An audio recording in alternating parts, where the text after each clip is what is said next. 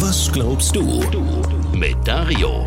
Tausende Traktoren in Großstädten, blockierte Autobahnen und eine ganze Menge geplantes Chaos. Bauernproteste im ganzen Land. Ursprünglich ging es um den geplanten Abbau der Agrardieselsubventionen und Kfz-Steuerbefreiungen. Aber den Bauern geht es eigentlich um mehr.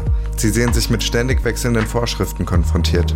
Oft geht es um nachhaltige, ökologische und tierwohlorientierte Standards, aber gleichzeitig stehen sie im internationalen Wettbewerb. Getreide und Co. können auch aus anderen Ländern importiert werden. Aber nachhaltig, gesund und so weiter sind die eben oft nicht. Achtest du im Supermarkt darauf, wie und wo das hergestellt wurde, was auf deinem Teller landet? Die Frage hört man immer häufiger. Nachhaltige Lebensmittel kosten mehr in der Produktion und deshalb sind sie auch im Supermarkt teurer. Subventionen wirken dagegen. Hier geht es um strukturelle Änderungen, die Auswirkungen auf uns alle haben.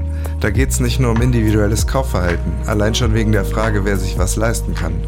Achtest du im Supermarkt darauf, wie und wo was hergestellt wurde, was auf deinem Teller landet? Diese Frage würde sich gar nicht stellen, wenn die regionalen Produkte das gleiche kosten würden oder sogar die günstigsten Alternativen im Supermarkt wären.